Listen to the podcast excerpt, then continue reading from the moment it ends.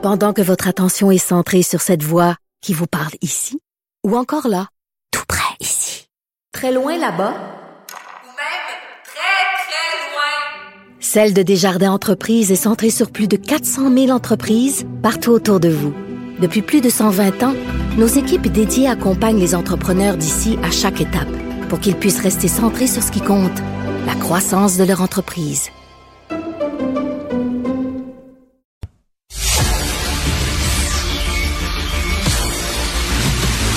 Jean-François Lisée.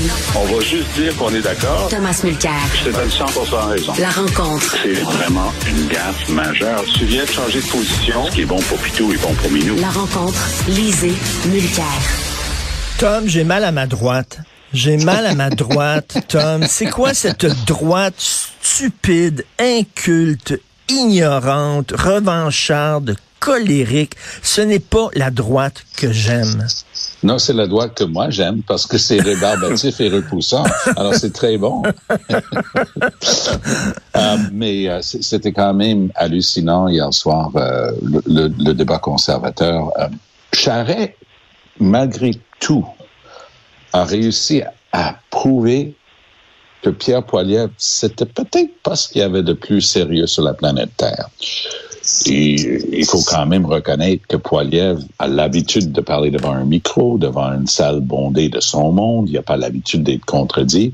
Donc, il est arrivé devant Charret un peu comme si Charret n'était pas là. Sauf quand il livrait ses meilleurs shots bien préparés d'avance, pratiqués 12 fois devant son miroir. Lorsque Charret a essayé d'attaquer Poiliev sur les camionneurs, un, la salle a hué Charret tellement que Charret pouvait plus parler, on n'entendait plus. Deux, la, la, ligne de Poiliev, c'est que le camionneur moyen, euh, il a d'abord reproché à Charest le financement illégal du Parti libéral, puis ensuite il a dit le camionneur moyen a de son petit doigt plus d'intégrité que le gang de malfrats autour de ta table du Conseil des ministres pourri à Québec. Euh, pour avoir été là, je me sentais pas visé quand même. Mais euh, c'était c'était deux chats de ruelle, hein, deux matous euh, qui se, se bombaient le torse et et il montait le dos en même temps. C'était fascinant de regarder Poiliev quitter le stage hier soir, la dernière scène de, de Poiliev. Il, c'est un gars qui, qui fait beaucoup d'exercices, c'est un, un, gars très buff. Et en quittant le stage, il, il, il se tournait le dos comme s'il était Arnold Schwarzenegger qui, qui faisait un pose tu sais, dans un Mr. Universe, ce genre de choses. C'était, c'était weird. C'était lui en train de se convaincre, lui, qu'il avait bien performé. Moi, je suis moins persuadé que le Canadien moyen qui vote conservateur, pas les gens dans cette salle nécessairement, mais le Canadien moyen qui vote conservateur était très heureux de voir ce qu'ils ont vu hier soir avec Poilievre. Euh, Jean-François, je, pensais, moi, que les conservateurs, avec Jean Charest comme leader, euh, euh, auraient plus de votes au Québec qu'avec euh, Poilievre. Mais lorsque j'ai vu sa charge frontale contre la loi 21, je me suis dit, ah, pas sûr, mais qu'est-ce que tu en penses? Ben, écoute, euh, c'est sûr que là, l'enjeu, le, c'est de convaincre des membres conservateurs de voter, et puis ensuite, on verra ce qui se passera à l'élection. Moi, j'ai toujours pensé que euh, Jean Charest n'est pas en position de livrer le Québec. C'est ce qu'il essaie de, de, de dire. D'ailleurs, hier, il a laissé entendre que, ben, avec lui, il y aurait moins de, de députés bloquistes, euh, alors que la popularité de Poilievre est supérieure à celle de Charret au Québec en ce moment. C'est quand même extraordinaire, euh, alors que Poilievre est moins bien connu, mais Charret est tellement connu que il est euh, il est mal connu. Je veux dire, sa réputation est, est assez mauvaise au Québec, donc il n'est pas en position de livrer quoi que ce soit. Mais écoute, hier, c'était ces deux gars-là, d'abord, étaient en pleine forme se détestent. D'ailleurs, oui, la, la, première chose oui. qui s'est passée, c'est mmh. que euh, quand, quand tu entres sur la scène pour aller à ton podium, normalement, tu serres la main de, de ceux qui sont déjà arrivés. Euh, Charret était le deuxième, il a serré la main du premier. Poiliev était le troisième, il est entré. Il n'a pas serré la main de Jean Charest. Là, tu dis, ben, voyons. Donc, ni en arrivant, ni en partant. Ni en arrivant, ni en partant. Alors, euh, et puis là, on s'est dit bon, ben c'est pas un débat très important parce que c'est pas les débats officiels. Mmh. Il manque un candidat, donc ils vont juste faire un petit peu de réchauffement. Non, dès la cinquième minute, euh, ils se sont, euh, c'est Poiliev qui a lancé les, les, les, les hostilités avec des lignes maximalistes en te disant, mais qu'est-ce qu'ils vont faire au deuxième, au troisième, puis au quatrième débat? S'ils déballent toute la marchandise dès le premier débat? Qu'est-ce que ça va être après? tu sais? Non, mais c'était... euh, moi, j'avais un rendez-vous après. Été obligé de m'arracher au débat conservateur pour aller à mon rendez-vous. Je pensais pas pouvoir dire ça un jour. Et, et, euh, Tom, euh, on se souvient de la, la fameuse phrase de Jean-François Lisée euh, euh, lors de la, la, la course à la chefferie à laquelle participait euh, Pierre-Carl Pellado. Euh, Jean-François avait dit, euh, il semble que les péquistes veulent vivre leur moment Pierre-Carl Pellado. Alors là, il semble, il semble que les conservateurs veulent vivre leur moment Trump.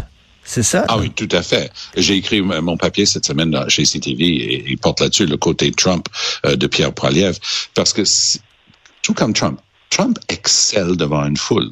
Trump est nul en débat parce qu'il déteste être contredit, parce que du moment qu'il l'a construit dans sa tête, ça devient une vérité.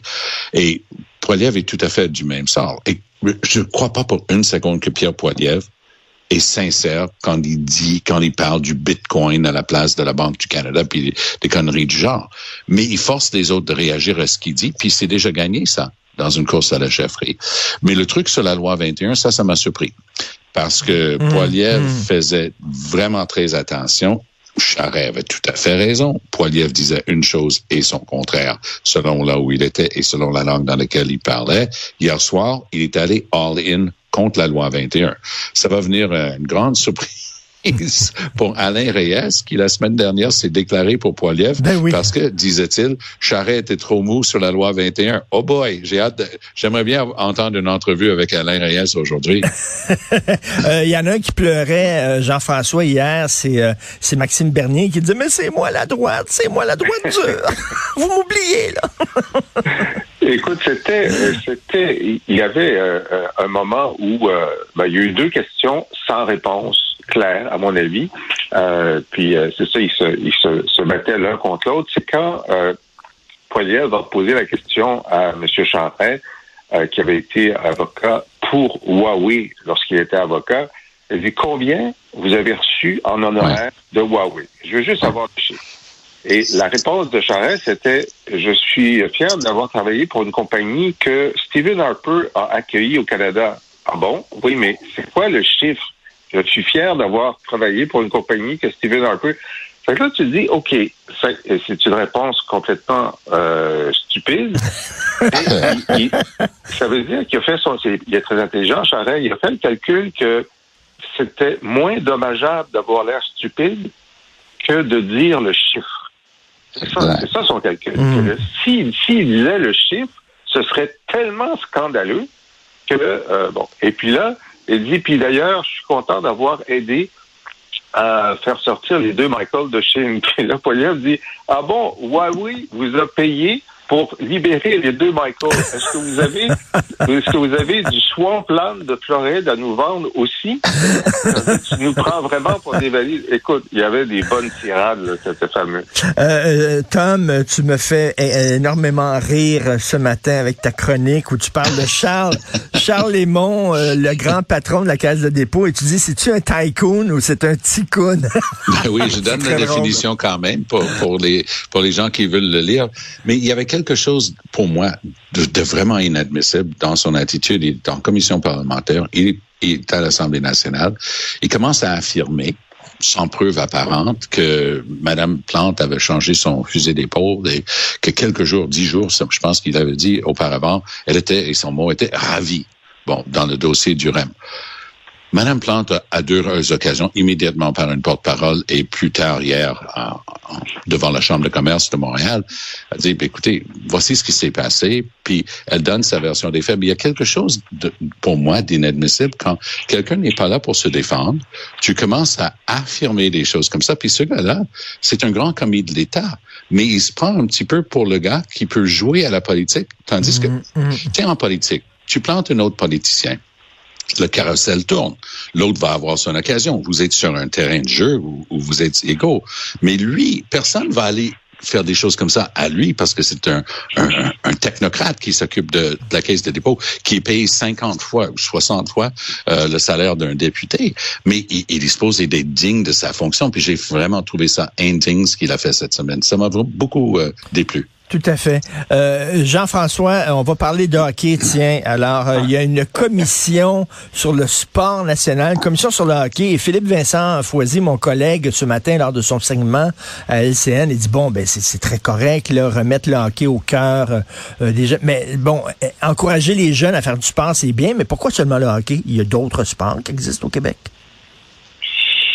Ben oui, euh, mais euh, je j'ai pas de réponse à ta question. Euh, on pourrait faire du basketball, on pourrait faire autre chose, mais je pense que le hockey euh, euh, résonne aussi dans, dans notre tradition, dans notre histoire. Euh, c'est- c'est c'est le sport le plus rassembleur que euh, qu'on a connu de- depuis depuis le début de notre histoire. Alors euh, euh, le problème, c'est que le réchauffement climatique joue contre nous parce que Maurice Richard, à l'époque, il sortait de chez lui, puis il allait jouer dans la ruelle euh, sur la patinoire de quartier euh, à, à partir de- du début décembre jusqu'à la fin mars. Puis euh, nous, les, les patinoires de quartier, aujourd'hui, en 2022, ils, ils sont, euh, sont ouvertes une, une journée sur deux à cause de tous les de tous les redouts. Alors, je pense qu'il y a un grand problème euh, de, de, de juste de capacité de faire jouer les jeunes Québécois dans les parcs euh, en 2022. Je ne sais pas comment ils vont résoudre ce problème-là. Bon, ben c'est pour ça qu'on devrait jouer au soccer plutôt qu'au hockey, tiens. Ben, on joue au soccer parce que le soccer, c'est c'est le jeu qui est le plus pratiqué au monde et de tous les pays. Mais assez curieusement, je vais ajouter le mot intégration ici. Tu as des familles qui viennent d'endroits où on n'a jamais vu de la glace, encore moins pratiquer un sport d'hiver. Les parents sont tellement occupés à essayer de gagner leur vie, puis s'occuper de leurs enfants, puis de l'école et tout ça, mais les enfants voient ces sports-là, ont pas accès. Les parents n'ont jamais pu ou voulu ou, ou pensé à acheter des patins. Donc là, tout d'un coup, on va avoir une manière de leur faire pratiquer, de leur montrer ce jeu-là. Ça, ça va s'apprendre, ils vont être avec d'autres jeunes, puis ça va faire partie de leur acculturation. Moi, je trouve que en ce qui concerne notre sport national, puis j'avais pas besoin d'eux autres pour me dire que le hockey, c'était notre sport national, euh, mais en ce qui concerne notre sport national, cette idée un, de le rendre plus abordable. Parce que moi, j'ai coaché le hockey des jeunes pendant des années et des années. Et il y a des familles pour qui c'est carrément inaccessible, ces sommes-là qu'il faut payer au début de la saison. Et plus on monte en grade, entre oui. guillemets, la qualité et le niveau, et plus c'est cher. Donc, avoir la volonté politique de dire, on va s'adresser à ça. On va aider les familles.